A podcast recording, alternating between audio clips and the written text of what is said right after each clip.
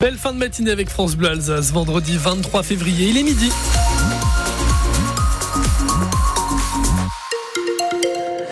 Et vos infos de midi présentées par Aurélie Loquet. Bonjour. Bonjour. Les vacances de février commencent mal pour les professionnels du tourisme dans les Vosges. Les deux premières semaines de congé, les semaines des Parisiens se terminent et les hôteliers font grise mine, Guillaume Schaume. C'est le cas à l'hôtel de la Poste au Bonhomme. Le gérant Romain Petit-Demange a ressenti un gros ralentissement des réservations suite au manque de neige. Lui qui avait très bien fonctionné l'an passé, là c'était très calme. D'habitude les vacances de février c'est un bon marqueur de l'année quand le ski est au rendez-vous. Ça bouge plus, on a plus de fréquentation au restaurant, des gens qui s'arrêtent en redescendant de la montagne, comble plus les trous qu'on a, plus de visibilité, on a des réservations beaucoup plus tôt. Alors que là c'est plus de dernière minute. C'est cette joie de vivre, les enfants, les raclettes, etc.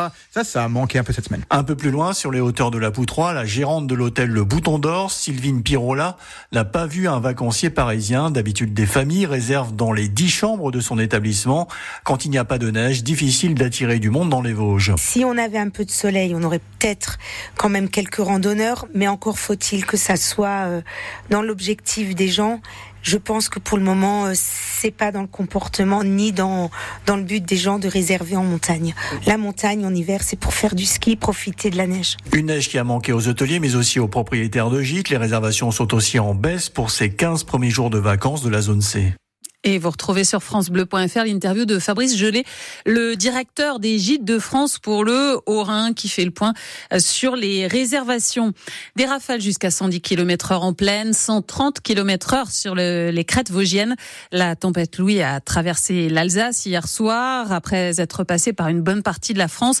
Chez nous, pas de gros dégâts, des arbres couchés, quelques routes inondées. En revanche, dans les Deux-Sèvres, un homme est mort, emporté dans sa voiture par la montée des eaux d'une rivière. FNSEA n'ira pas au débat organisé au Salon de l'Agriculture par le président de la République Emmanuel Macron. Le premier syndicat agricole dénonce le cynisme de l'Élysée qui a invité le collectif écologiste Les Soulèvements de la Terre que le gouvernement avait voulu dissoudre avant finalement de retirer l'invitation. Arnaud Rousseau, le président de la FNSEA. Je n'irai pas à ce grand débat. Je trouve que ce qui se passe est incompréhensible et le cynisme qui prévaut à, tout ce que j'observe est intolérable. La politique, c'est autre chose que, de la com ou du show. Moi, j'attends pas du président de la République qu'il nous fasse l'exégèse et la technique de ses annonces. Et dans le moment dans lequel on est, euh, ça renvoie l'image euh, aux agriculteurs que finalement rien n'a été compris de leurs problématiques. Et nous en sommes d'autant plus euh, furieux que nous avons contribué à ce travail. Nous avons été au rendez-vous du travail, des propositions. Tout est sur la table aujourd'hui.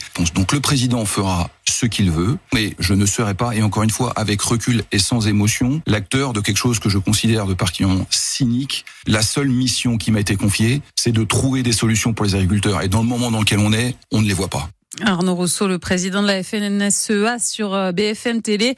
L'Élysée précise ce midi que les soulèvements de la terre n'ont été ni conviés ni contactés au grand débat organisé demain. Un message qui parle d'une erreur dans la communication. En tout cas, ce matin, les agriculteurs de la coordination rurale ont déjà manifesté à Paris. Des éleveurs et des producteurs de Haute-Saône, du Doubs et d'Alsace. Le patron de Stellantis a gagné plus de 36 millions d'euros en 2023. C'est 56% de plus que l'année précédente pour Carlos Tavares. Une augmentation en lien avec le versement d'une prime de 10 millions d'euros euh, suivant la transformation du groupe. C'était en 2021. Les salariés, eux, recevront 4100 euros chacun minimum. Le règne animal nommé dans 12 catégories ce soir au César. C'est un film fantastique qui montre des hommes qui se transforment en animaux. Et c'est un Alsacien qui a supervisé les effets spéciaux. Cyril Bonjean, originaire de Balgo, un petit village du Haut-Rhin. C'est la première fois qu'il est nommé au César.